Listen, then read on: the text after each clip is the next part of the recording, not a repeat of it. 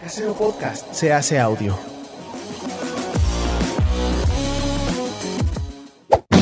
¡Chavos, banda! Este programa es patrocinado por ustedes mismos. Si quieren apoyar nuestro proyecto, lo pueden hacer por medio de Patreon en patreon.com diagonal herejes el podcast.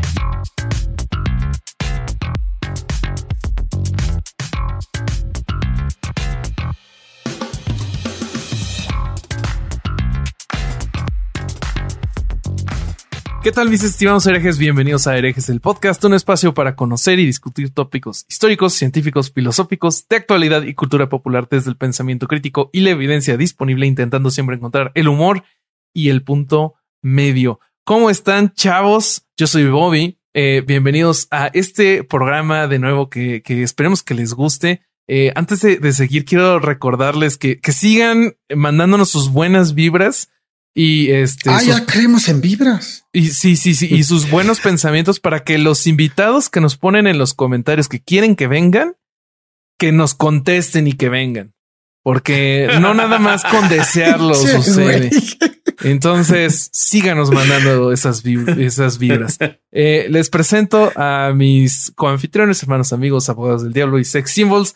Alejandro El Vasco Vázquez Aspilicueta. ¿Cómo estás? Qué linda camiseta, qué linda remera, Much quise decir. Muchas gracias. Ahí tengo todos los tipos de vino, ¿ven? Uh -huh. este, Muy bien. Me estoy yendo. ¿Has probado todos? Yo creo que sí. Yo ¿Hay creo uno? que sí, más de una, más de una vez. Hay un Este- tipo de vino que yo estoy seguro que no he probado. Me contó, claro, que hay un tipo de fermentación que es por congelamiento o algo así. Y que se produce un vino muy dulce. No sé, luego te digo, es- está interesante ese, ese Mm, tema. no, no sé el proceso, pero debería saber cuál es la, la variedad. Sí. Este, pero puede ser que no, por supuesto. No, pero los de esta, los de la camiseta son bastante estándar, no, no hay nada muy, muy llamativo. Ok, Así ok. que esto sí. Quiero, quiero, antes de contar cómo estoy, tengo una pregunta. A ver, ¿ya, a ver. Decís de, ¿Ya decís de memoria la introducción del podcast o la Obviamente no, obviamente. Lo único que ha- lo único que ha mejorado es mi dicción. Eso es lo único que ha mejorado en estos este más de año y medio. Pero Ok. no, no, o sea, tal vez podría intentarlo, pero probablemente me En tu defensa, la intro tiene menos de un año porque es de, de segunda temporada, así que todavía estás. Igual la de la tiempo. teníamos intro en la primera. Ah, sí, era Sí, grabada. teníamos una, una intro, grabada, pero, pero no grabada. tampoco la podría decir. Esa sí, ahorita me dices, dila de memoria. Ah, no hay- Pero no, sí te la sabías, ¿no? En algún momento sí me la supe. Sí, Sí. este, pero no. Hay. Eh, Yo estoy muy contento, estoy muy contento porque me gustan estos episodios en los que no sé nada, más allá Ajá. de. O sea, tuve que estudiar porque estudié, vamos a. Bienvenido No a mi mundo. vamos a grabar. Esto siento yo cada capítulo. ¿Ves que es lindo? ¿Ves por qué no Es estudio? mentira, es mentira. Eso, eso, ahora estudias mucho, no te hagas, no te hagas. Este, eso, eso podría haber sido el Bobby de la época de cultura de la cancelación, por él. Este Bobby no. Este, en cultura de la cancelación sí estudié. Que, sí, que en ese sí estudiaste. blasfemia total. Blasfemia total. Eh, no, eh, como vamos a grabar dos episodios en 48 horas porque nos vamos a tomar una semana sin grabar, yo me puse a estudiar otro tema y está bueno, está bueno porque estoy totalmente en pelotas eh, para escucharlos y eso me, me da mucho placer. Eh, sí, que, que espero que lo disfrutes como cuando nosotros Seguro. disfrutamos tus relatos. Eh, Bueno, Entonces permíteme presentar al Gengis Khan de este imperio llamado. Herejes el Podcast. ¿Cómo estás, Corsario Alejandro Durán Eraña? Muy bien, mi ¿Te Robert. quedó el título Muy- de Gengis Sí, Khan o...? no, no, no, porque ese güey cogía mucho. Y yo Y tú no. Entonces- No, y era muy violento y tú no. Y yo no, yo soy un tipazo, güey. Aunque me aunque quieras venderle a la audiencia que yo soy un pinche balagardo, güey, no es verdad. Que lo peor de, de esto, Corsario, es que para cómo van las cosas, yo creo que sí te andan dando un premio Nobel de la Paz. mm. Sí, eso Sí, ¿tú seguro. Vos sabés que, vos Sí. sabés que cuando leía muy por encima para hoy y veía que No hay un gustaría, personajito. Hay un personajito con Nobel de la Paz eh, y me acordaba que yo le propuse a Alejandro que tenemos que hacer un capítulo sobre la mentira que es el premio Nobel de la Paz. Sí, Hoy sí, lo sí. vamos a volver a confirmar. Hay que Sí, hacer ese episodio, Obama, estoy seguro. Teresa de Calcuta, güey. No, no, yo no quiero un Nobel de la Paz, no mames. Sí. Sí. Vamos a, a platicar de, bueno, uno de los, de los personajes que hoy vamos a mencionar tiene un Nobel de la Paz. Bueno, entonces amigos, hoy vamos a, platicar del Tíbet. Eh, vamos a, tocar un poquito de su historia. La verdad es que es una historia que yo no tenía ni idea de nada. O sea, hoy eh, para esta este, sesión de estas sesiones de estudio llegué en blanco y está apasionante el tema, increíblemente extenso y vamos a, a platicar de eso. Entonces, adelante, mi estimado Corsario. Corre, Corsario. Qué pendejo. Muy bien. Nunca se hace viejo el Este, corre. Jamás. No, güey, no. Oye, bueno, antes de empezar, a mí me gustaría decir que el, el tema que escogimos güey, para el día de hoy eh, es bastante interesante por, por muchos aspectos. güey. Ujú.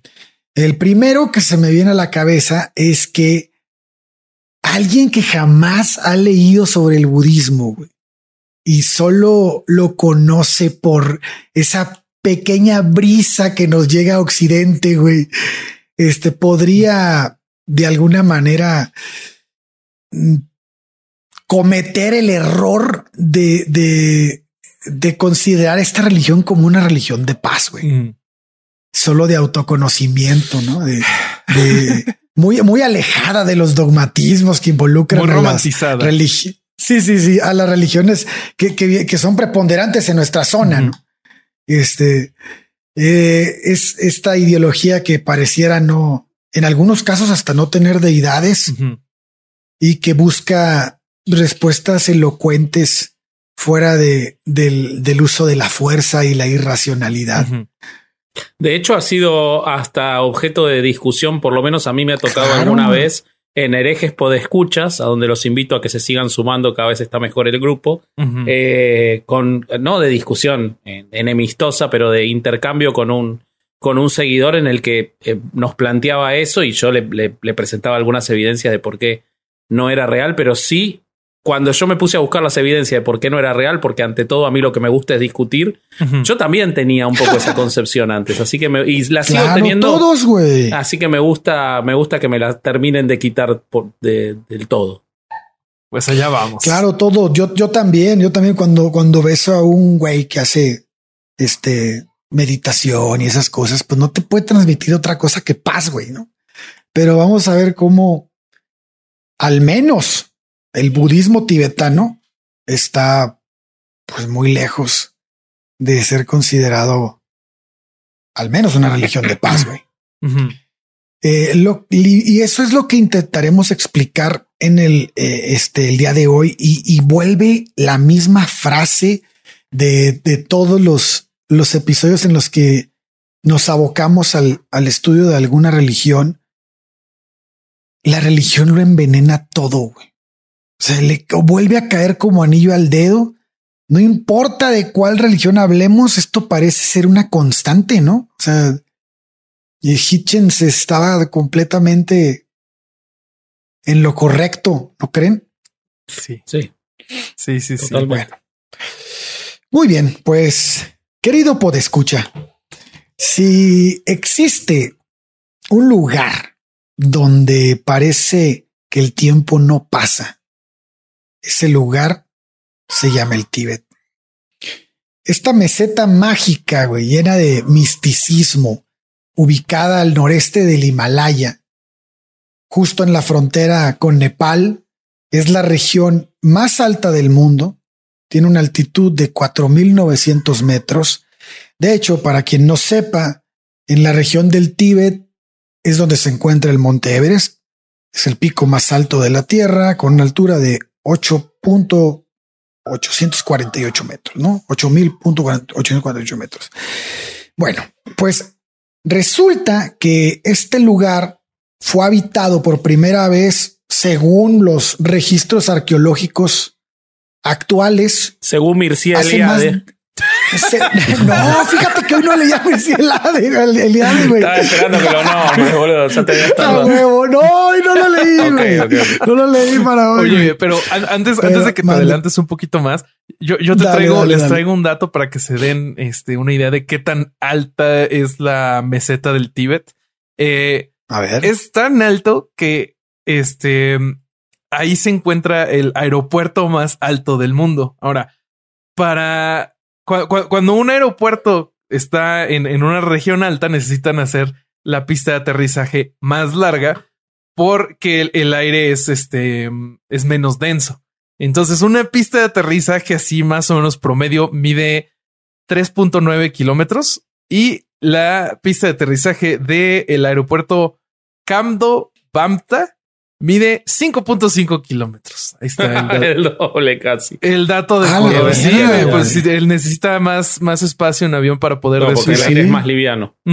Entonces, ese es el aeropuerto más alto del mundo con la pista de aterrizaje más larga del mundo. O sea que eh, Bobby entonces es el, el más alto con la más larga. Yo pensé que eras vos. no, no, es el Tíbet. El Tíbet la tiene. Ok, ok, perfecto. Perfecto. Sigamos. Muy bien, entonces les decía, güey, que los, según los registros arqueológicos actuales, este lugar tiene, está, está habitado desde hace al menos 21 mil años.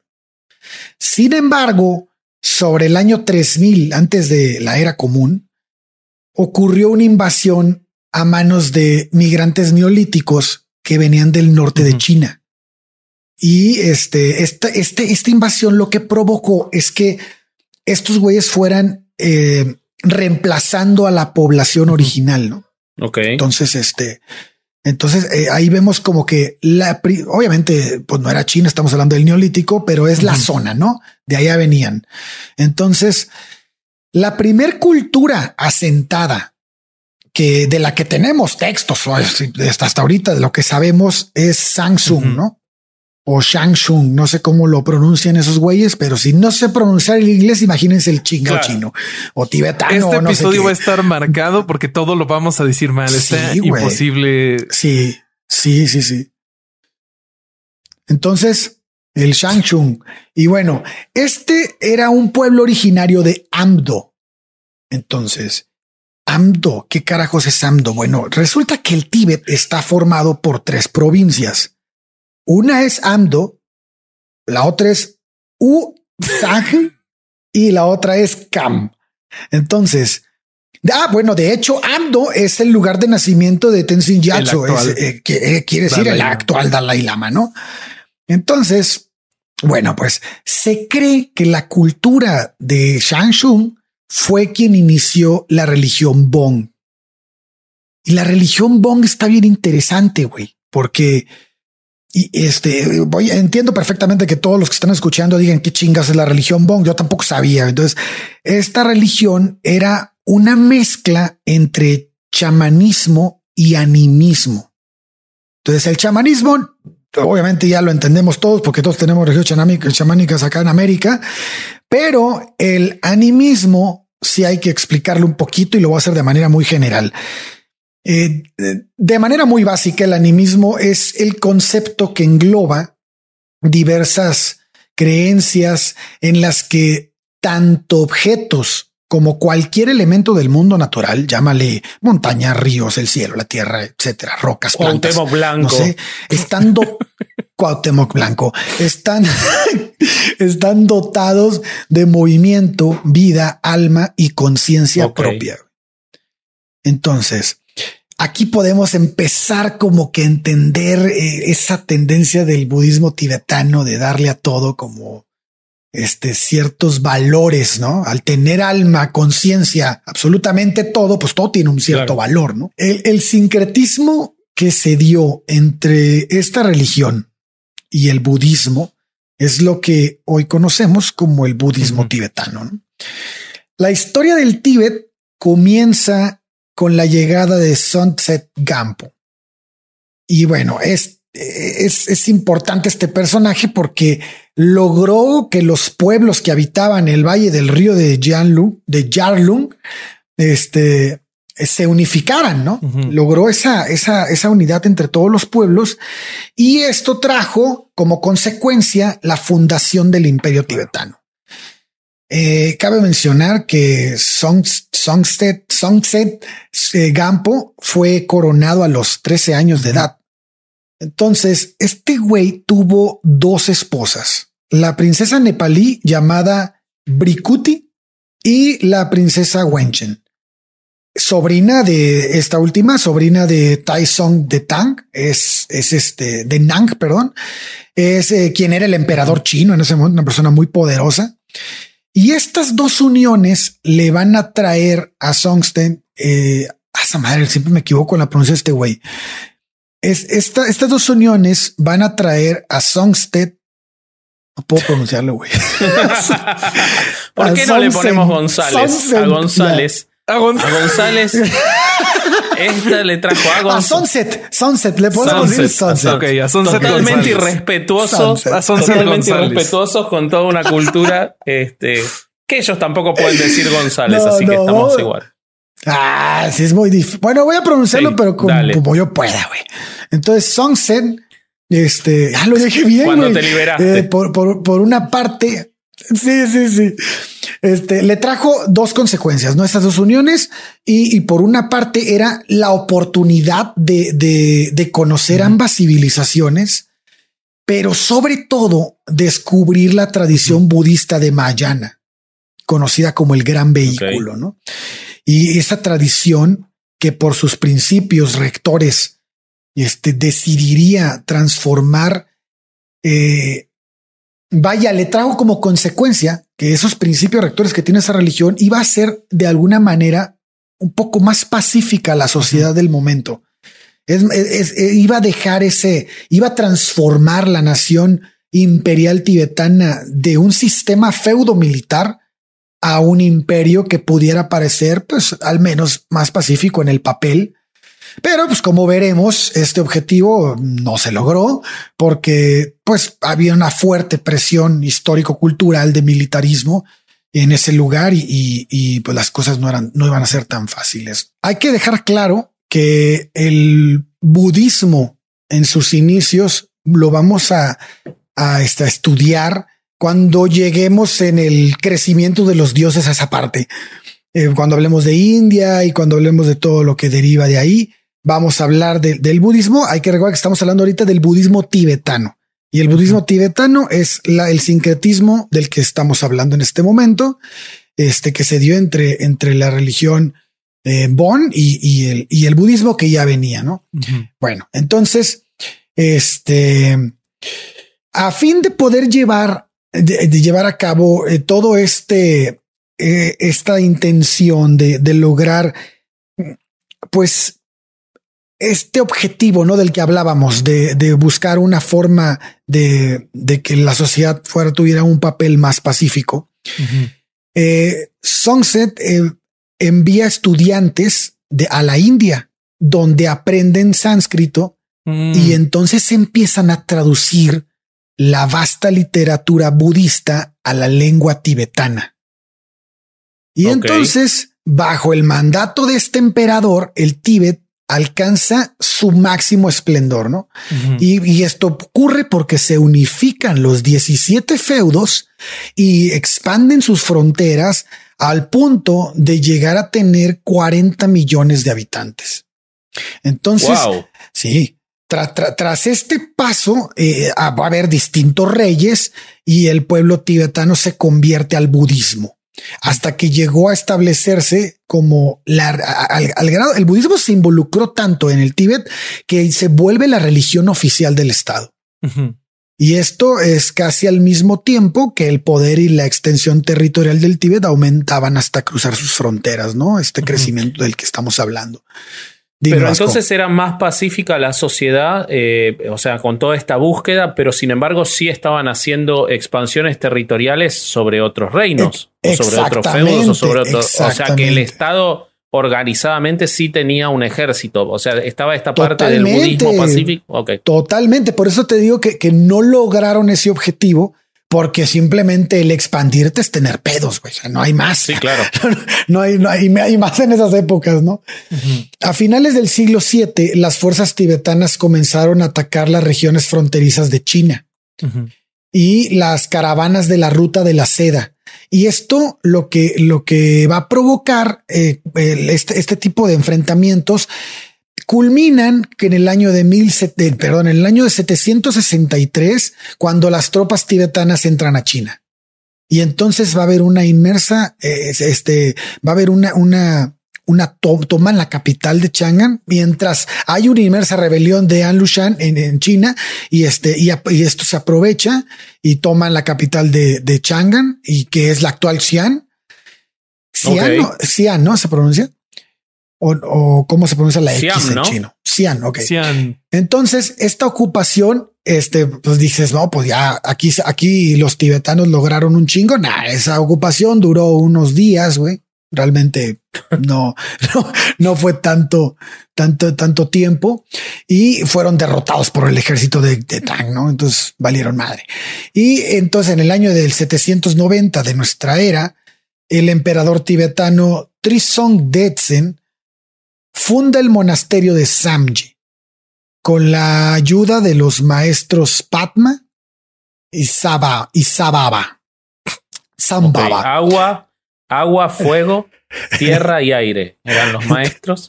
Este, y entonces está bueno. Sambaba significa nacido de loto. Entonces, ay, también había otro, era Shantirakshita.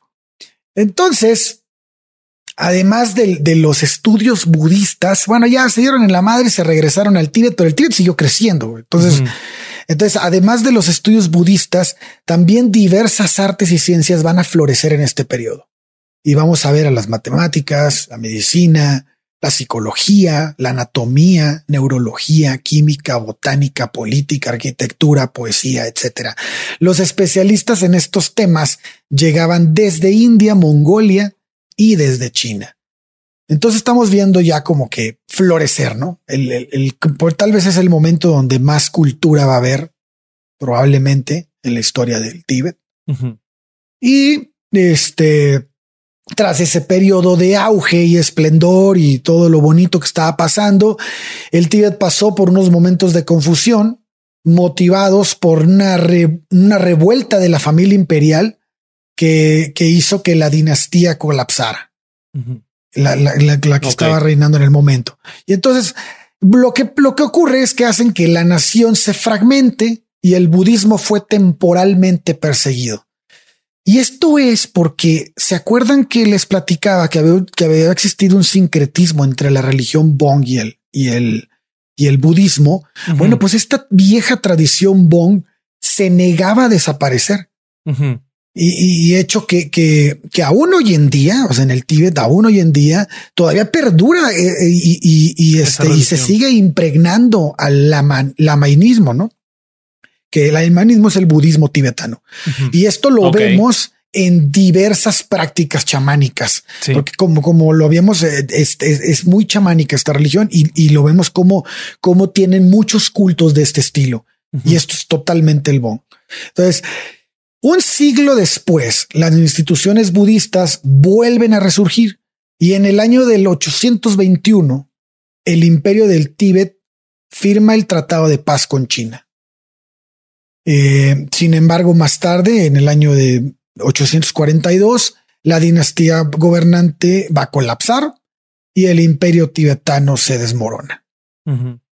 Y entonces, bajo la influencia del indio Atisha, que vivió en el Tíbet entre el 1042, 1055, este último año, en el año, obviamente el año en el que murió, los estudios volvieron a florecer. Este, esta, este indio le, le dio una construcción eh, muy grande porque fue el quien inició los monasterios.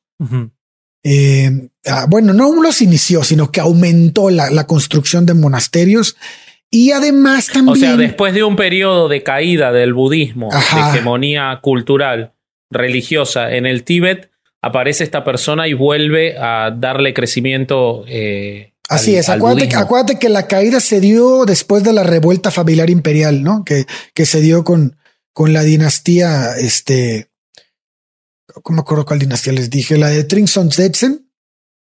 Sí.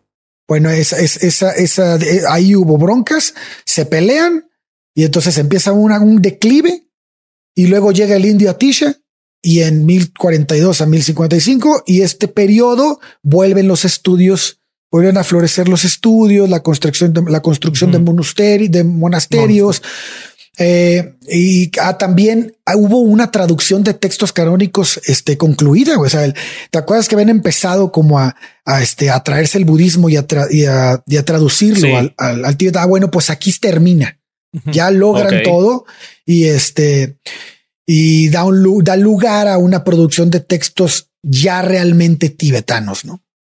Pero bueno, ya, ya, ya este, vamos a, a pararle un poquito a la historia en este punto y vamos a tocar este, cuando hablamos de budismo, eh, ¿de qué estamos hablando realmente? ¿En qué creen los budistas tibetanos? A diferencia de lo que opina mucha gente al respecto del budismo, por lo que ve específicamente al budismo tibetano, los dioses están presentes. Tenemos bodhisattvas, tenemos este, ah, estos son ocho, ocho deidades principales y andan por ahí varios de segunda división. De hecho, el Dalai liga Lama, sí, el liga de ascenso. De hecho, de hecho, hay un chingo de dioses aquí, güey. El, el- el Dalai Lama en sí es un, es un bodhisattva. Nada más Es, es conocido como el dios de la compasión, ¿no? Ujú. Y bueno, al día de hoy, la no escuela, tuvo mucha compasión el último No. con todas las denuncias de violación y todo lo que se pasa por el culo, ¿no? Pero Sí. pero ni el último Este. ni todos los que van a existido, ¿eh? Así que ilustrame entonces, Sí, sí, ilustrame sí. entonces. Y entonces, bueno, este, al día de hoy, la escuela de budismo tibetano más exitosa es la escuela de, de Wenlung. Y bueno, esta fue fundada por Jet, Jetson Kappa y este, el primer monasterio eh, construido de este personaje fue hasta 1409, güey. O sea, estamos hablando que la escuela de budismo actual más importante, o al menos la más exitosa, es, rel- es relativamente nueva. Claro. Entonces, Pasaron siete siglos entre sí, la fundación del imperio y la, el surgimiento de estas escuelas. así es. Entonces, eh, ¿cómo triunfa la política de Ahora, los todo pasa, Ah. todo pasa en periodos larguísimos, pero sin embargo, la, la invasión de China fue de unos días nada más. No podían haber estado 100 años, hacer algo un poco más interesante. no aguantaron todos son- prosperidad, güey? Todos son periodos de 300, 400 años, pero en China estuvieron dos días. Sí, en China fue muy, muy corto el, el periodo. Entonces, eh, ¿cómo triunfa la política de los monjes? Pues uno se esperaría que, que hubiesen meditado tanto y el hecho de tal Claro. cantidad de obras buenas, pues su sociedad no tuvo más que aceptar la enorme Eran sabiduría. tan pacíficos que los territorios adyacentes se iban convirtiendo. Claro, güey. O sea, de- los líderes debieron de haber sido unas personas tan racionales, tan pensantes que, que, que vieron y externaron tanto bien que la sociedad se unió, chingada madre. Entonces, pero no, no, no, no tenemos eso. güey. Fue, No fue así. fue por conducto de las armas, güey, como en cualquier otro pinche lado, güey. Como siempre. como siempre diría Diego, güey, como siempre, papá. Entonces, pero este, eh, eh, eh, en algún punto esto se, se convirtió en una teocracia, pero ¿cómo se convirtió en una teocracia? ¿En qué momento? Bueno, pues aquí vamos a dar un brinco cultural y nos vamos a podcast transportar a Mongolia, Ah, güey. y entonces aquí es donde el imperio de Genghis Khan, este, pues fue el responsable de todo el desmadre, ¿no? Porque los pedos que existen entre China y el Tíbet tienen sus raíces aquí. Resulta que después de la muerte de Genghis Khan, en 1227, Que murió sin hijos. Sí. El Gengis Khan murió sí, sin dejar no tuvo, no tuvo Mm, sí, hijos, no tuvo ni hijos. No, era estéril, no, parece. estéril, sí. Sí, sí. Y sin actividad Bueno, sexual en lo absoluto. Nada, sí, nada. era. Una persona célibe. Entonces, Sí. si Muy tú pacífico querías- también. Él podía ser el. Dalai Lama, yo creo también. Sí, claro, sin pedos. Bueno, para lo que estamos haciendo. De hecho, eh, si, si tú querías ser soberano de Mongolia en esos tiempos, güey, era obligatorio pertenecer al linaje real. Lo cual pues parecería no ser tan difícil, ya que si contamos la cantidad de concubinas que tuvo este cabrón y, y ponemos sobre la mesa que al parecer el 8% de la población actual que habita las regiones conquistadas por este individuo comparte el mismo cromosoma Wow. Y, entonces pues debemos, Wow. debemos concluir que pues descendientes tuvo un chingo, güey. Ajá. Pero bueno, estamos hablando del linaje real, o sea, los reconocidos, güey. Entonces, Claro. esta regla regla, pues no le gustaba mucho a la gente que, que, que, que, pues, que quería el poder de Mongolia, ¿no? y, y, no tenía la sangre del chamaco Gengis. Entonces, pues vino aquí a aparecer en escena Altan Khan. Y Altan Khan quería ser líder de los mongoles. Esta historia se van a cagar de la risa, cabrón, pero este güey era el líder de los mongoles Tumet. Y entonces dijo, ah, no mames, si no puedo probar que soy descendiente de Genghis Khan, porque no soy reconocido por él, sí puedo decir que soy la reencarnación de Kublai Khan. Entonces, así es, señores. El nieto, ¿no? El nieto de Genghis Khan. Kublai Khan, Para los que no lo ubican, es el que sale en la serie de Marco Polo. Ah, no, muy bien, Entonces, güey, eh, comenzó a establecer relaciones con el líder de. Se hizo cuatacho. Cuatacho de la escuela Gelú, quien era Sonam Yatso, y en 1577 lo invitó al norte a enseñarle budismo a los mongoles, güey. Y estando allá, Sonam Yatso, que a su vez era la reencarnación del otro chiflado maestro de sushi que vivía allá en el Tíbet, y algún día este los lo hablaremos de allá de, ese güey, o al rato si quiere Bobby hablar de él. Este en un día así random, güey, eh, no sé qué chingas habrá estado haciendo, probablemente estaba ahí lavando sus calzones y dijo, ah, no mames, tuve una visión. ¿Qué creen? Altan Khan es en realidad la reencarnación de Kublai Khan. Ok. entonces, Altan Khan. Joseph Smith le decían. Ándale, ni más Joseph Smith Khan. Ándale. Entonces, Altan Khan, a su vez, güey, dijo, no mames, güey, no puedo quedarme con tan buen nombramiento y no dar nada, güey. Y entonces dijo, Sonam Yatsu, tú eres el Dalai Lama. Pero ¿qué significa Dalai Lama? señor, océano de sabidoría. Entonces, este tipo, eh, o sea, se regalaron títulos, güey. Pinche chaqueta entre los dos, güey. Así de no, tú, eres más cabrón, güey. No, tú. No, no, tú. Hijos de su madre, güey. O sea, este güey lo dijeron, tú eres el monje más chingón a la verga. No, no hay más que tú, güey. Tú eres un pinche océano de sabiduría porque qué pues, bueno que justo ese era el que había tenido la visión. Claro, güey. casualidad. qué, suerte tuvieron.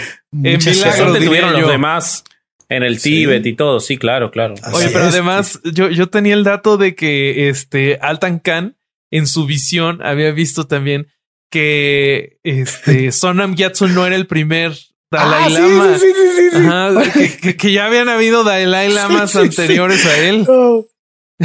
Pero nadie les avisó, pobre. No, ahorita, te digo cómo estuvo ese pedo, y bueno, entonces, este, así como dijo Bobby, Altan Khan decide, güey, que dos ancestros de, Soman, de Sonam Yatso eran en realidad Dalai Lama 1 y Dalai Lama 2, güey. Exacto. Así que por ende, Yatso era el tercer Dalai Lama, ¿no? Eh, pero uno pensaría, no mames, cabrón, ¿cómo logró eso, güey? ¿Cómo supo? ¿Qué pedo? Iluminación. Pues básicamente porque si alguien lo contradecía, pues se moría, güey. O sea, no, había forma, güey, de decir este güey está diciendo mamadas porque pues te hundían el cráneo, güey. Entonces, Altan Khan y Yatso mueren con este, con el tiempo. De hecho, mueren con muy poca diferencia de tiempo. Y este, y el mundo se queda sin su Dalai Lama. Pero en 1590, ahí? No, pues en 1599 los monjes decidieron así random igual, güey, de la nada, que el bisnieto de Altan Khan era el mismísimo cuarto Dalai Lama, güey. Por Pero aquí, aquí hubo pedo, güey, porque pues Dalai Lama no era tibetano, güey. Era mongol. Y entonces, ah. pues no sé qué pasó aquí. Yo, yo creo que eh, las deidades del, del, budismo no permiten este tipo de cosas porque se muere envenenado a los 27 años de manera accidental. Mira, oh, qué lástima. Sí. A los 27, como a los 27 de Rockstar, papá. De Rockstar. Era Rockstar, mira vos. Sí. Mira vos. Sí, sí, sí, sí. ¿Y de qué se muere envenenado de cuatro cuchillazos? ¿Cuál fue el veneno? suicidado, suicidado, suicidado atado de pies y manos con puñaladas en la espalda.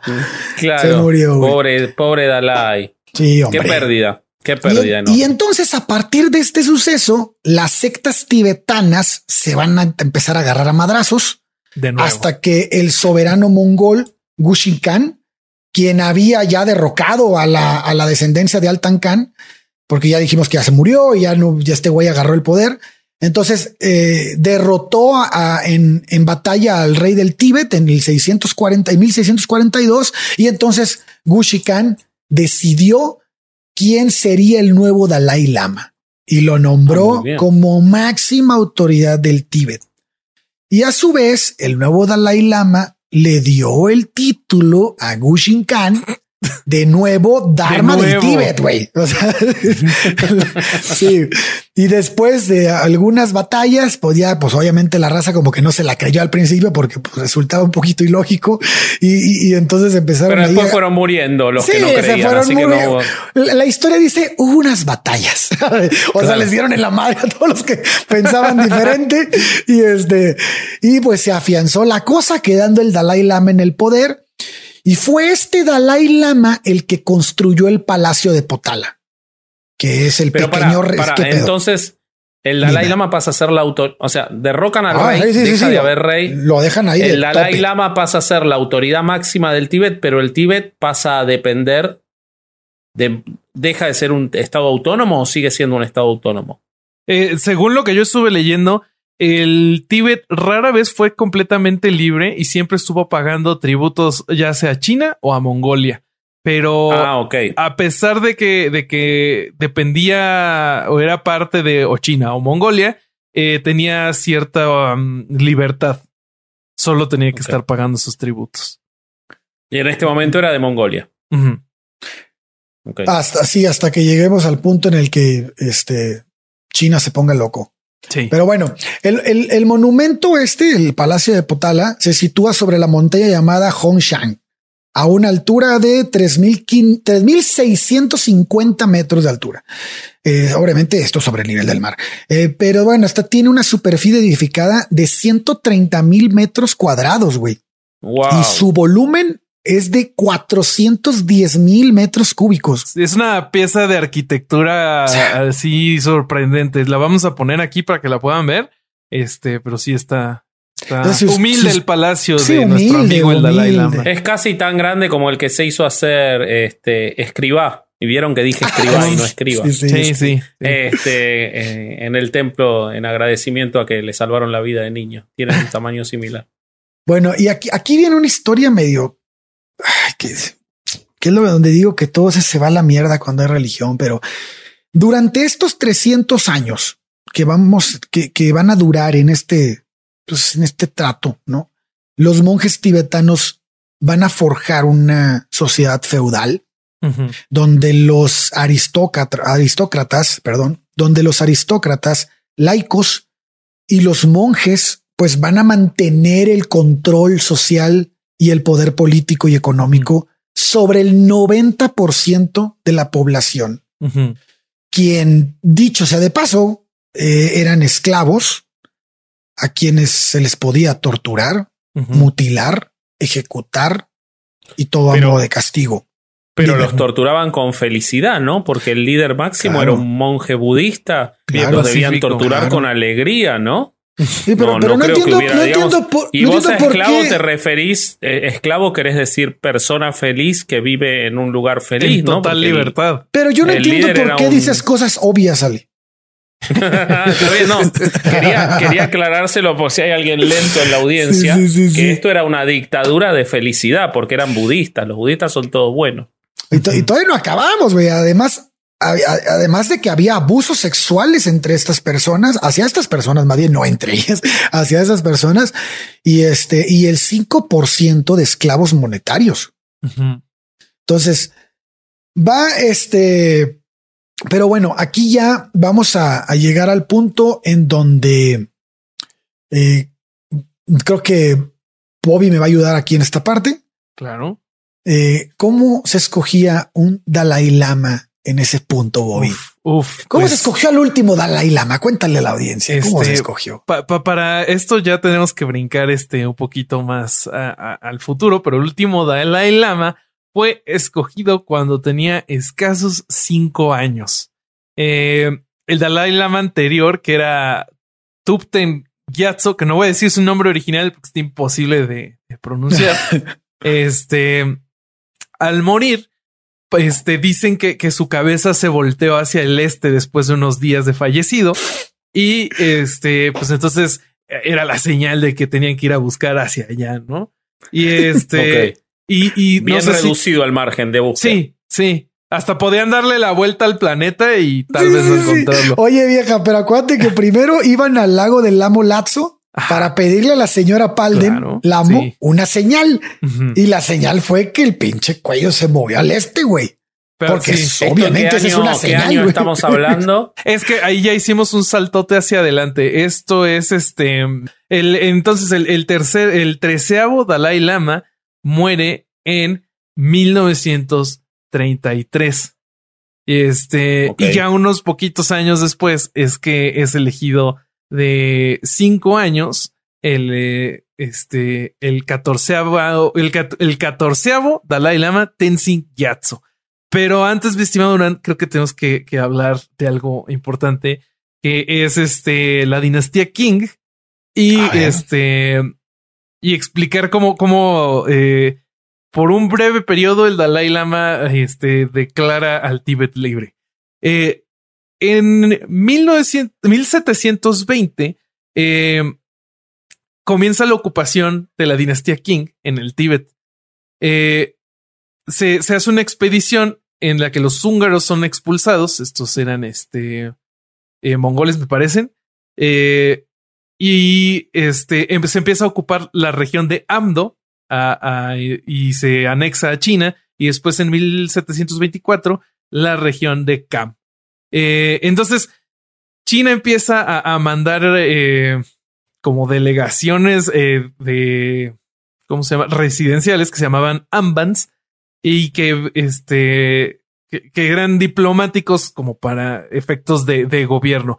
Pero hay una revuelta allá en 1750 y la mayoría de los Ambans, este, los chinos Han y los manchús que vivían en el Tíbet son asesinados. Y bueno, esto este, continúa en todo un, este, un desmadre hasta que en 1911, casi este, 200 años después, después de la revolución china, las tropas Qing son expulsadas del Tíbet al, este, al ser derrocada la dinastía Qing. Eh, en esta, la nueva República de China ofrece disculpas por las acciones del gobierno eh, y ofrecen restablecer el título del Dalai Lama. Para este momento, entonces ya estaba eh, Tupten Gyatso como Dalai Lama, quien era el treceavo Dalai Lama, el antecesor del actual. Este güey rechaza el título y se declara gobernante de un Tíbet independiente. Eh, entonces, en 1913, eh, Mongolia y el Tíbet firman un tratado de reconocimiento mutuo. Sí, de como tú sí existes y yo sí existo, entonces sí existimos. Existimos. Existimos. Este, Mongolia y me acepto, por lo tanto existo. Em, durante los siguientes 36 años, el, el treceavo Dalai Lama y sus regentes gobernarían el, el Tíbet. Eh, iban a luchar bueno, comparado con los días que tuvo de invasión de China, es un éxito 36 años. O sea, veamos las cosas, veamos las cosas dentro de un contexto. O sea, 36 años es un montón, boludo. Si vos lo comparás con este, con lo que les había pasado antes, es un, es un lindo, es un lindo periodo de independencia. Porque, sí iban para a ser... La, para la esperanza de vida de la época hay gente que nació y murió con un Tíbet independiente. Sí. Eso es verdad, güey. Eso, es, verdad. Y creo, que todavía, con la, esperanza de vida actual en el Tíbet, puede ser que todavía. Eh. no para los monjes budistas, esos viven muchos años y muy No, pero esos, los buenos están en los, los así acá, los que gobiernan del gobierno exiliado, esos están en India, pero ahorita vamos a llegar a eso. Claro. Entonces, este, en esos 36 años, el, el gobierno independiente de Tíbet iba a estar luchando por el control de las áreas étnicamente tibetanas en Xikang y en Qinghai, que este, eh, son parte del Tíbet de las regiones de Kam y de Amdo, que son las regiones este, del este y del noroeste.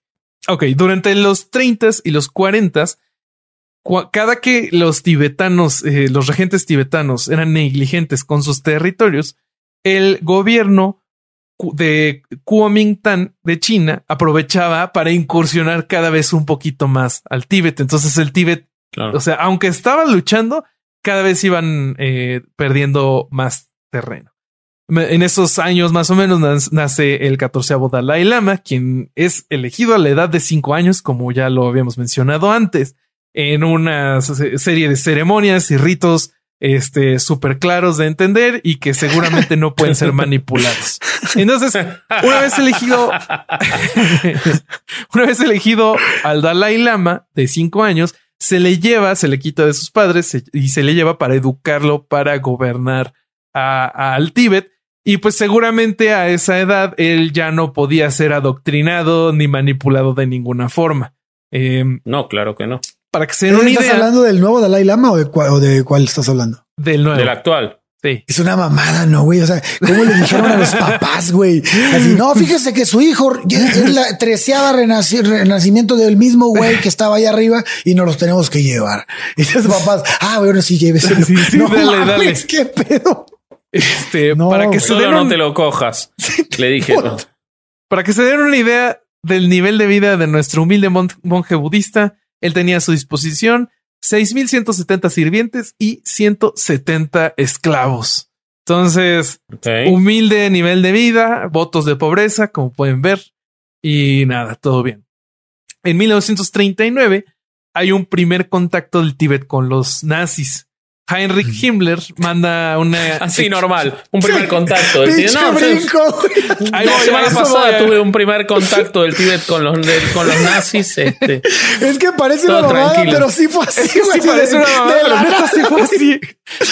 es que, pero fíjate, aquí hay que decir algo. Pues que hay una razón por la cual Hitler estaba vuelto loco con la idea del, del, del, Tíbet, güey. Y era porque cuando estudiemos India, vamos a ver que los primeros habitantes o las primeras civilizaciones que estaban, que se asentaron ahí, eran los conocidos como arios, güey. Sí.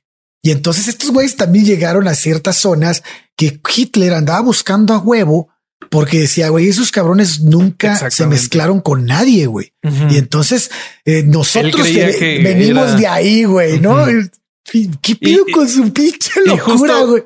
Justo, por eso, en 1939, eh, Heinrich Himmler manda una expedición buscando esta tierra mítica de donde ellos creían que venía la raza aria pura que iba a tener poderes mágicos y que a ellos les iba a servir para, para sus campañas. Eh, de hecho, el eh, personaje de la película Siete años en el Tíbet, que es una historia real, digamos, basada en sus memorias. Ah, ok, lo van a contar eso entonces. es que lo escribió. sí. Eh, bueno, entonces, como líder de esta expedición en 1939 iba Ernst Schaefer, que era un zoólogo que estaba encargado pues, de encontrar a esta raza y pues, que fracasó. Luego, en 1948, un ex oficial de la Schutzstaffel, que era la, la, este, la policía secreta de, de, el, eh, de Hitler, aterriza en el Tíbet y este, este señor, Heinrich Harrer, es llamado por el Dalai Lama, este Tenzin Gyatso, para que le enseñe cosas occidentales y se hacen así amigazos. Y él. O sea, ya terminado, ya ha terminado el Tercer Reich, 1948. Ya ha terminado el Tercer Reich. Imagínate, o sea, los oficiales de la Schutzstaffel eran de eh, los rangos más altos en el Tercer Reich. O sea, estas personas estaban casi directamente encargados de desaparecer gente, de matar judíos, de las cosas más horribles que se puedan imaginar. Pero viajaba tranqui por el mundo. Se iba tranqui. Y, a, era brotherzazo del Dalai Lama, hombre de paz y océano de sabiduría. Pero bueno, hasta este momento, el nuestro héroe de, de, esta historia iba a tener una vida relativamente feliz y pacífica hasta que en 1950 China dice, ¿sabes qué? Se te acabó tu libertad y que invaden el Tíbet. Eh, la campaña fue muy fácil para China porque eh, superaban en, números en y en tecnología al ejército de el Tíbet, que en realidad no tenía gran ejército. Para ese momento el Dalai Lama tenía solo 16 años. Em, el Dalai Lama manda una delegación a Beijing para negociar eh, eh, los términos de, de esta invasión y bueno, que se retiraran, pero esta delegación es incomunicada y es obligada a firmar el acuerdo de los 17 puntos. En este acuerdo, así a grandes rasgos, eh, China iba a anexar al Tíbet, pero lo iba a dejar con cierto grado de autoridad. Entonces esto más o menos uno podría pensar que se parece a cómo estaban antes, pero no. Se, se equivoca usted, mi estimado podescucha. Eh, en la parte eh, del suroeste, sí iba a, pasar algo así, iba a ser una situación similar a, a Hong Kong.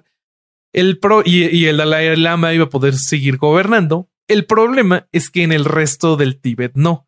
Ahí lo que iba a pasar es que se iban a implementar las reformas maoístas. Eh, entonces esto causó un montón de descontento. Se empezaron a formar grupos rebeldes que utilizaban tácticas de guerrillas y esto hizo que para 1950 Mao Zedong de nuevo dijo, ¿saben qué? Se les acabó y ya nada del Tíbet tiene autonomía. Eh, por estos años, antes de 1959. Eh, Igual, perdón, que les, que les pasaran eh, a la. Uno puede, puede este, temer de que te pasen a la, a la doctrina maoísta de, de comportamiento social. Pero la verdad que teniendo en cuenta que el Dalai Lama solamente tenía cuántos miles de esclavos, eh, de sirvientes, digamos. Más de 6 mil sirvientes, es, 170 esclavos. Tampoco y es era, que era la utopía era de la libertad El 90% ¿no? de la sociedad sometida. O sea, Por la eso. Gente, la gente de a pie pasaron del, de, la gente de a de pie del Guatemala Tíbet a pasó del sartén al asador. Claro, claro, claro. Sí, sí, no estaban en la panacea. Sí, sí, sí. O sea, al, al, al, único que sí pasó de un lugar privilegiado a estar así ya más o menos tristecito fue Tenzin Gyatso. Todos los demás pues, claro, pasaron... sí, a vivir en hoteles de cinco estrellas por sí, el porque en India lo tratan como si fuera. Sí, tiene una vida horrible, pobre Dalai Lama. Yo tengo un cuarto acá, si necesita venir a dormir el pobre Dalai Lama. Pobrecito. Sí. Bueno, ahí, ahí Sí, este, bueno, entonces- lo duermes junto a Pedrito y a Gaspar. Pobrecito ahí tuiteando todo solo, güey. Este, Con, con bueno, millones entonces- de seguidores. Entonces, en 1956 empieza a operar un grupo este, que se, llama, se llamó Chusi Gangdruk, que eran guerrilleros que este, formalmente tenían al, al Dalai Lama como su, su líder. El Dalai Lama en diferentes momentos apoyó abiertamente la resistencia y la lucha de este ejército y de este grupo rebelde. Y ellos fueron los que lo ayudarían a escapar del Tíbet. En marzo. Era un ejército que se dedicaba a rezar. ¿Qué era lo que hacían? No, no, eh, tácticas de guerra de guerrillas. Ellos. Este, Nirvana. Ah, ok. Ok, ok, ok. ok. el 17 de ok. marzo de 1959, China hace un ataque con artillería eh, cuyos, cuyo bombardeo cae muy cerca del palacio de la humilde morada, quise decir, del Dalai Lama. Esto lo La obliga choza. a su chocita. Entonces, esto lo obliga a huir a, a India, ayudado por el grupo Chusi Gangdruk. Em, eso hace que la población del Tíbet se enoje y que comience a haber todavía este, más grandes protestas. Entonces, en ese momento, el ejército chino comunista hizo lo que el ejército chino comunista hace mejor y reprimió. Sentarse a negociar e intentar buscar una vía pacífica El punto para que medio, cada- el punto todos puedan medio. vivir en felicidad. Claro, claro, eso es lo que, lo que hacen siempre, digamos. Sí, sí, sí, Este, sí, como, este, como el, pi- el picnic de Plaza Tiananmen y todas Sí, esas cosas sí, que han sí, hecho sí, siempre. eh, sí. Eh, sí, la- las reuniones amistosas en Hong Kong, lo que hacen Un- siempre. unos los- tipazos. Sí, sí. Muy, muy agradable. sí, Qué agradables Pregun- sujetos. Pregúntale al dueño de Alibaba que la está pasando bárbaro en este momento. Ah, no sé Uno de los hombres más ricos del mundo. Bueno, búsquenlo, después búsquenlo. Ok, bueno, entonces, pues obviamente represión brutal y horrible. Y pues, ¿qué pasa cuando un país comunista invade a un país no comunista? Esto lo... Se lo- vuelve no comunista el país que invadió. No, no, no, esto hace Ah, que el, el mayor proveedor de libertad de la tierra tenga ganas de, de involucrarse. Estoy hablando ah, Estados Unidos. de nuestros amigos los Yankees. Entonces, pues obviamente, si, si un país comunista está haciendo de las suyas, tiene que llegar Estados Unidos a cagarle el palo. Entonces. Sí, en general a financiar a grupos terroristas que terminan siendo peores que el, el régimen comunista que está en ese momento, ¿no? Es la historia de éxito de Afganistán, de Vietnam. También aquí, Este, eh, con las autodefensas. No, ahorita no sé si, ahorita no sé si decir quiénes son peores porque los chinos también estaban de la verga. O sea, según los testimonios que he encontrado, eh, eh, eran muy comunes los castigos por mutilación durante la. este, Bueno, bueno, esos castigos por mutilación ya estaba, ya era- eran tradición en el tío. no, pero se, se agravaron después Ah. de que empezó este, después de la Ahora no se mochaba una mano, se 1950. mochaban las dos. No, te, Te mochaban, cortaban ya no te cortaban la el brazo, te cort- ya no te cortaban la mano, te cortaban el brazo o la pierna entera por robar. Igual digamos todo, ¿de qué te sirve el brazo sin la mano, no? Tampoco es que, o sea, efectos. Entonces te puedes, por ejemplo, si te estás bañando, te puedes tallar con el muñón, ¿no? Es verdad, sí. Y te lo puedes meter en el culo también. Eso o te también puedes es poner cierto. un garfio y ya haces otras cosas. Ya si no tienes el brazo. ¿Dónde se, dónde se venden cosas. garfios? Sí, qué pedo. Eh, esa es una excelente pregunta. Nunca me, da, sabes. un- me, me da un garfio, por favor. Claro. Se piden con anticipación. Hay que ver en. Amazon. Seguro en Amazon. A huevo que hay un pinche garfio en Amazon.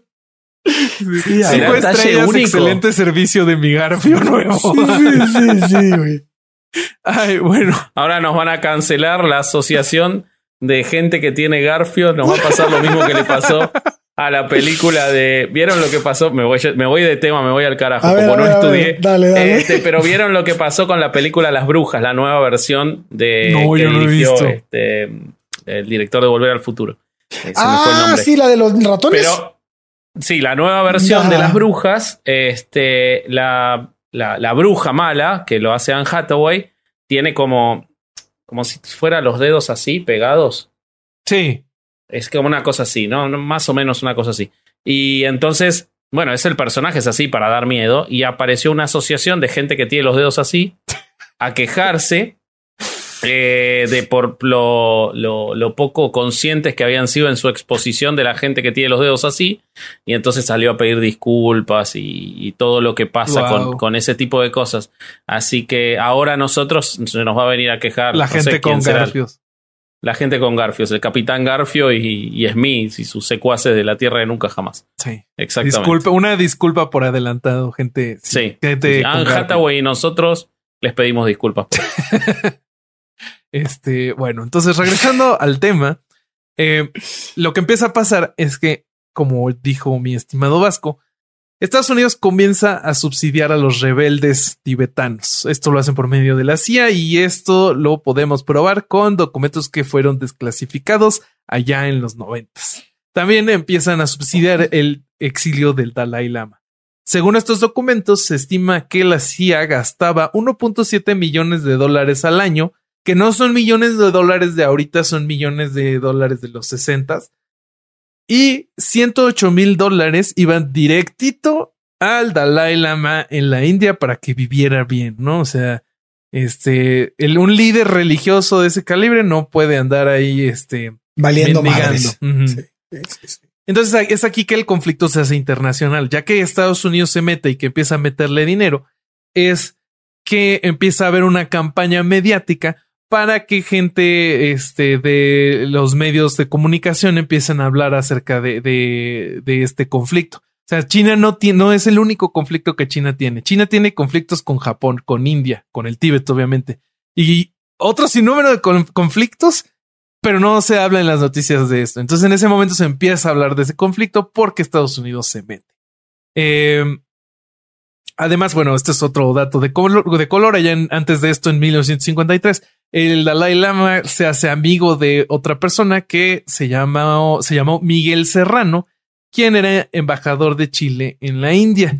Eh, también dato de color, este personaje durante la Segunda Guerra Mundial se había dedicado a este, distribuir propaganda nazi en Chile. Entonces, otro. Era el embajador, embajador de Pinochet. Sí. Sí. Que es por ahí va a venir otro tema bonito. Un dato eh, divertido también es que el apoyo de la CIA se detiene para el Dalai Lama, se detiene en 1972 cuando Estados Unidos decide que ya no le convenía apoyar al Tíbet y en, decide entablar relaciones diplomáticas con China. Pero lo que ya había iniciado mediáticamente, pues ya no lo podía detener. Entonces el Dalai Lama ya se había hecho una figura demasiado pública, ya lo que estaba pasando en el Tíbet se había hecho público y la perspectiva de la gente estaba eh, ladeada de lado para apoyar al, Tíbet. Em, la rebelión tibetana termina en 1962 y para este momento se calcula que más o menos se destruyeron alrededor de 6.000 templos budistas y quedaron más o menos aproximadamente solo 8. Y igual en este en cabrón, en 1950 que empezó la invasión de China, eh, se calcula que habían 600 mil monjes y monjas budistas y para este 1962 que termina esta rebelión estaban casi todos muertos. Entonces eh, pasan unos poquitos años más y nuestro Golden Boy, el Dalai Lama Tenzin Gyatso, es premiado con el Premio Nobel de la Paz por su mensaje de la no violencia radical. Eh, recordemos que pues ya unos años antes él había apoyado a los guerrilleros. Eh, también el, armamento nuclear también lo apoyó. En nueve años después, India hace sus primeras pruebas nucleares y el Dalai Lama, como no, los felicita porque pues ellos lo están manteniendo. Em, más o menos eh, este señor pacífico se calcula que sus bienes, eh, el valor de sus bienes asciende a los 150 millones de dólares. Y además, este, en 1999, este señor, este dorado, pide al gobierno británico la liberación de Augusto Pinochet. ¿Por qué no? ¿Por qué chingados no? Bueno, pero el, comité, el comité del Nobel se puede equivocar una vez, boludo. No tiene nada de malo. Todos nos equivocamos una vez. Todos somos humanos. Se pueden haber equivocado con el Dalai Lama. Hubiera sido peor que se lo dieran directamente a Pinochet, que también podría haber pasado conociendo al comité del Nobel. Se lo dieron a Kissinger, que es el que hizo que llegue Pinochet. Se lo podrían haber dado directamente a Pinochet, del premio Nobel de la Paz. Este. Eh, un tema del que van a hablar nuestros amigos de la navaja de Hitchens prontamente, el tema de Kissinger, eh, el gran ganador del premio Nobel de la Paz. Tremendo. Eh, pero me llamó la atención el dato de los 600.000 monjes muertos. ¿Eso es dentro de la proporción de la sociedad o China apuntaba directamente a eliminar a monjes budistas? Apuntaron directamente porque esto fue parte de la revolución cultural china. Entonces, como ellos Querían acabar con la con todos los mejor eufemismo del mundo. La revolución cultural china es el mejor eufemismo de la historia del mundo. Este, sí, sí, sí, Entonces, si le ponían mm. revolución de la felicidad, no era más sarcástico que revolución cultural china. Aparte, es como un nombre de un nombre que le pondría López Obrador a algo. A, una, a, una, a un este programa de educación. un programa de educación, la revolución cultural. Sí, sí, tranquilamente. y bueno, la revolución cultural indígena. les voy a contar cómo están ahorita las cosas en el Tíbet. Eh, ahorita, en el Tíbet, el índice de desarrollo humano es el más bajo en todas las provincias de China. Para darnos una idea, en Beijing este índice es de 0.904, que es comparable más o menos con España, mientras que en el Tíbet es de 0.608, que es comparable con Vanuatu, más o menos eh, un poco mejor que Nepal, un poco peor que Ghana. Y para tener un poquito de más contexto, en Argentina el índice de desarrollo humano es de 0.845 y en México es de .779. Entonces, están como en África más o menos ahí en el Tíbet. Eh, bueno, y ahorita lo que es importante explicar es por qué es tan importante el Tíbet para China. No sé, ¿saben por qué, amigos? Yo vengo todo el puto episodio intentando entender por qué carajo se vienen repartiendo. Yo me imagino que es porque querían la pista de aviones más alta del mundo que vos, que vos hablaste. Porque no puedo entender, o, o para vender los tickets para paso, entrar a- el paso marítimo es Everest. importante. Sí, sí, no, sí, sí, quiero sí. saber qué es lo que les importa del Tíbet. También quiero saber cómo entraban 40 millones de personas y 6.008 templos en ese pedazo de tierra. Pero bueno, eso lo dejamos para otro día. Pero, cu- ¿cuál es el la importancia del Tíbet? Pues mira, lo que pasa con el Tíbet es que con la altura que tiene y por cómo es la región, hay un montón de glaciares y lagos en, en ese, en ese pedazo de tierra. Entonces, de este lugar fluyen la mayoría de los ríos de Asia. Wow. Más o menos se calcula que los ríos que fluyen del Tíbet le dan agua potable al 50% de la población de la Tierra. Entonces, ¿qué pasa si este, nuestros amigos amigables, los chinos, controlan el agua dulce de Asia? O sea, controlan Claro. el Ganges, el Koshi, el, el Brahmaputra, Sa- Sanpo, Salween, Mekong, el Río Rojo, el Amarillo, el Yangtze, el Indus. O sea, controlan todo el agua dulce. Sí, sí, los de ríos más región. importantes de toda la región. Exactamente. Entonces, pues parece que no sirve para nada esta región, pero con este pedacito de tierra, China es dueño del agua dulce. Además, eh, según lo que estuve investigando, eh, se acaban de encontrar eh, en 2007 gigantescos depósitos de oro, de cobre, plomo y de zinc. Eh, ah, también relacionado a lo del agua, China en total ha construido más o menos 87 mil plantas hidráulicas, o sea, presas eh, en donde se captura el agua y por un sistema de, de turbinas se genera electricidad, de las cuales dos tercios se encuentran en el Tíbet. Wow. Y bueno, uno podría pensar, bueno, pues es que, o sea, sí, los chinos invadieron, pero trajeron industria, trajeron este, esto, toda la industria de la electricidad, Trabajo. la y industria madre. minera. educación. Y si te fijas en el. PIB de, del Tíbet, ha ido creciendo y, y por millones de, de... Ay, ¿Cuál era la mo- moneda china? Ya se me olvidó. Bueno, por, por millones de dólares. El yuan, ¿no? Sí, sí, ha ido, ha ido cre- creciendo, pero por millones. El problema es que este beneficio no se traduce directamente al beneficio de la población general tibetana, ya que los trabajos generados se los quedan los inmigrantes chinos Han, que es un grupo étnico que viene de China del Este. Y, y más o menos en el Tíbet, ellos son menos del 10% de la población. Pero para, 90 yo no entiendo, ¿no es un régimen comunista? ¿No le toca a todos más o menos lo mismo? Yo, uno ¿Cómo pensaría. funciona? Porque Una en pensaría el horrible, el horrible capitalismo que es la mentira de la derrama, pero en el comunismo le toca a todos lo mismo. ¿Qué pasó acá? ¿Cómo, dónde, ¿Dónde quedó esa, Pues esa distribución con, con el Tíbet? Mira, tal vez me vas a tachar de loco, Vasco. Esa o sea, no, cristiana idea. no me, no me tomes en serio, pero me parece que el comunismo no es un sistema perfecto. No, Sí. No joda. Me estás matando. y no bueno, joda, marica. uno de otro, alguien también podría pensar, bueno, si los tibetanos no están bien en el Tíbet, ¿por qué no emigran?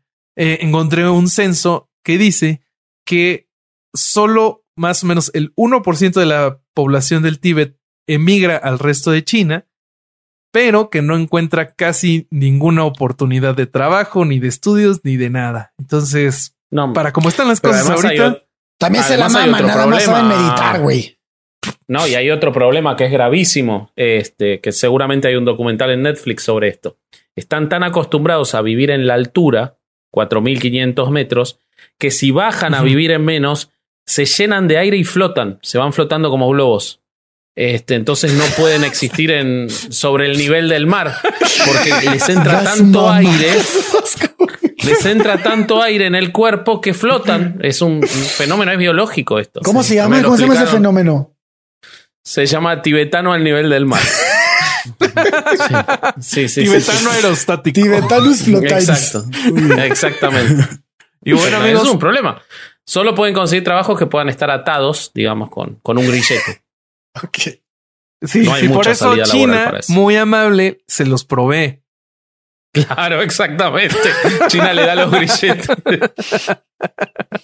Este, buen pedo. y bueno, amigos, esa es la historia de lo que ha ocurrido en el Tíbet hasta ahora. ¿Dudas, Qué- preguntas, comentarios, sugerencias? En los comentarios, por favor. Yo solo quiero agregar, muchachos, una cosa que eh, de, de lo poco que yo estuve investigando, ¿no? Y, y que me parece que es un dato que no puede pasar eh, desapercibido de esta gran persona que es el Dalai Lama, eh, que es que, o sea, y, y yo acá me puse a pensar en, en- en lo parecido que es a, a tener un papa, ¿no? Solo que un papa budista, tibetano. Pero quiero que sepan que hay un, uno de los movimientos más fuertes que surgió en el 2018 de reclamo eh, sobre abusos existentes dentro de un rito religioso, abusos sexuales, se da dentro de budistas tibetanos. Eh, ha habido muchísimas denuncias a partir del 2018 que incluso le llegaron al propio Dalai Lama bajo el movimiento y el informe llamado Me Too Guru, en el cual se mostraba cómo No. cientos de monjes tibetanos en alrededor de 10 países, cientos de personas en alrededor de 10 países, habían denunciado a monjes tibetanos por abusos sexuales Sí. fueron recibidos. Esto fue organizado por un investigador y experto holandés que eh, describió todos los problemas que tenía el pobre Dalai Lama que no lograba poner fin a estas agresiones, haciendo lo que podía. Se supone que los monjes, eh, que los maestros budistas tibetanos eh, son célibes o son laicos con esposa e hijos, pero sin embargo parece que se olvidaban porque en Bélgica, Francia, Alemania, España y otros países cometieron decenas de abusos sexuales. Hasta hoy, nuestro amigo el Dalai Lama no ha hecho nada al respecto. Pero Sí. seguramente eh, este, este líder religioso, eh, que es un bastión de la moral, eh, los denunció y seguramente eh, este, ha puesto un alto a esta situación. Yo quiero pensar. Sí, él, él, él dijo este, que había habido algunas situaciones vergonzosas, pero después se dedicó a seguir gastando la plata de la India para viajar por toda Europa en hoteles cinco estrellas, que es lo que hace, paseando con su premio Nobel. Eh, y, y la realidad es que no se ha hecho nada. Los, de, los abusos sexuales no fueron ocasionales, sino que estaban acompañados por, digamos, eran Ricardo Ponces budistas. O sea, Ricardo, Ricardo Ponce, básicamente. Claro, Eh, entonces, este, estos, estos abusos eran emocionales, incluso llegaban a las agresiones físicas y no se ha hecho nada eh, con ese tema. Así que, eh, por favor, miren también el movimiento Me Too Guru para entender toda la existencia de, de todas estas cosas de las cuales el Dalai Lama, el amigo de los nazis, el amigo de Pinochet, el amigo de la plata ajena, el amigo de la CIA, no ha hecho nada al respecto. Wow. Así es. Ah, me acabo de acordar de otro dato genial. El actual Dalai Lama dijo que si fuera a reencarnar en una mujer, tendría que ser bella. Ah, sí es cierto, güey. si no, no iba a servir de nada. Y sí, porque él es muy fachero. Está bien, Claro. me parece bien eso. Me parece que continúe esa tradición. Qué bueno. Este, bueno, ¿Qué te, el muchísimas tema, gracias. ¿Te Sí, gustó? me gusta, me gusta. Me quedé con ganas de investigar mucho más y seguramente lo vamos a ver en otros episodios sobre el budismo, eh, las limitaciones de tiempo. Esto es como un, un- un primer Sí. repaso. Como siempre, busquen más. Eh, acá es una historia en la que yo veo que es este eh, malos contra malos, digamos. Sí. Los, Donde los solo pierden los lo pobres. ustedes- exactamente, el resto de la población. Realmente no, no hay que, eh, más allá de todos los chistes que hicimos y lo vamos a ver en diversos episodios, eh, no es sorpresa de nadie los abusos que ha cometido a lo largo de su historia y que sigue cometiendo el Partido Comunista Chino, pero eso no exime de que el Tíbet ya era controlado por un grupo que al mundo y a Occidente en particular le ha vendido un mensaje de paz y amor que es absolutamente falso. Claro. Totalmente. Entonces me, me parece muy interesante eh, saber más sobre eso. Y Pues fíjense que- cómo hablaron una hora y pico y casi no mencionaron las filosofías, porque realmente es tan político esto, es tan Es de lucha 100% de poder. político. No tiene que ver nada con la filosofía budista esto. Qué triste. Exactamente. Ya la filosofía budista la tomaremos cuando estudiemos la religión en sí. Exactamente. Este, que ok. va a ser un rodeo completamente diferente, pero igual chido, de divertido. Sí. Exacto. Bueno, Sí, porque, muchísimas gracias. porque, porque la mamada, la- la- lo vamos a hablar, pero la mamada de aquí es que el pinche Buda, güey, es, es prácticamente como, pues, si hacemos un capítulo de Buda, de la existencia del Buda, va a salir igual que el de Cristo. Sí. O peor. Claro. O peor, güey. Porque según entiendo, el rango de, de tiempo en Es el que más se amplio. supone es más amplio. Ajá. Sí. Pero bueno, este, por el momento, ¿alguna cosa más que agregar, amigos? ¿Alguna recomendación que traigan? No, prepárense para los episodios que se vienen las próximas semanas, que son, tenemos unos invitados, siguiendo nuestra tradición, no los vamos a nombrar, eh, pero tenemos unos invitados increíbles y algunos temas como terraplanismo, antivacunas, Antivacunas. cosas que, eh, coaching. La verdad que las cosas que se vienen y los invitados que se vienen son espectaculares. sí. Y, y también se viene una novedad, algunas novedades muy lindas para que les vamos a ir contando Sí, más adelante. sí, sí, ¿Por qué sí. no? Como tenemos tiempo libre ya de hacer dos podcasts por semana, vamos a agregarnos más cosas. Sí, sí, sí. claro que sí. Sí, Nosotros podemos, creemos en nosotros mismos porque vibramos altísimo. Uf, Exacto. uf. Y eh, vean, vean por favor eh, Cine y Alcohol. Está Uy, tu sí. culo. Siete Exacto. machos. Eh, eh, pro- Políticamente políticamente, promiscuo promiscuo. con nuestro Promiscuo. querísimo amigo Emiliano Gama, Uf. que ya está que recuperado ya está del COVID. recuperado de por COVID. Eso, Sí, fuerza, y que lo, lo El queremos chavo de vuelta anda- lo antes posible. El chavo banda que te hace dudar de la heterosexualidad. Pero cómo no se iba a Y- recuperar si está estúpidamente mamado. Está mamadísimo. Claro, olvídate. Sí. Y Maldición Gitana. Entonces, Eso. todos esos contenidos, véanlos, disfrútenlos, están todos muy Exacto. buenos. Están acá en nuestro canal y en el canal de El Manix Carlos Vallarta. Exacto. Este, Muy bien. Yo, ah, yo les quería recomendar, amigos, si ustedes son como yo y les gusta la tragadera de pan y viven en Ciudad de México, chequen eh, Brunch and Toast. Ellos están haciendo pan de semillas que está delicioso y los encuentran en Instagram. Este, les envían- Manden, Sí. manden, yo quiero, Sí, sí, manden sí. para acá. Ah, Ahora si, que vas, vengaste- si va- si vas a hacer propaganda de pan, yo también quiero hacer propaganda de pan. A güey. ver, haz propaganda de pan. Aquí en Querétaro hay un lugar en el centro que se llama Masa Crítica que está, güey. ¿Me vas a llevar? Sí. Va. Riquísimo el pan, güey. Manden, manden para Sí. Argentina, todo queremos. Muy bien. Va, te mandaré. súper. Te mandaré. Ya está. Perfecto. Bueno, si esto por el momento, amigos, eh, este fue otro domingo de no ir a misa, escuchar Herejes el podcast. Venga la música. Durán, eso, Duran. Me ganaste. Me gusta ese chiste de que, de que Durán corre la música. Listo.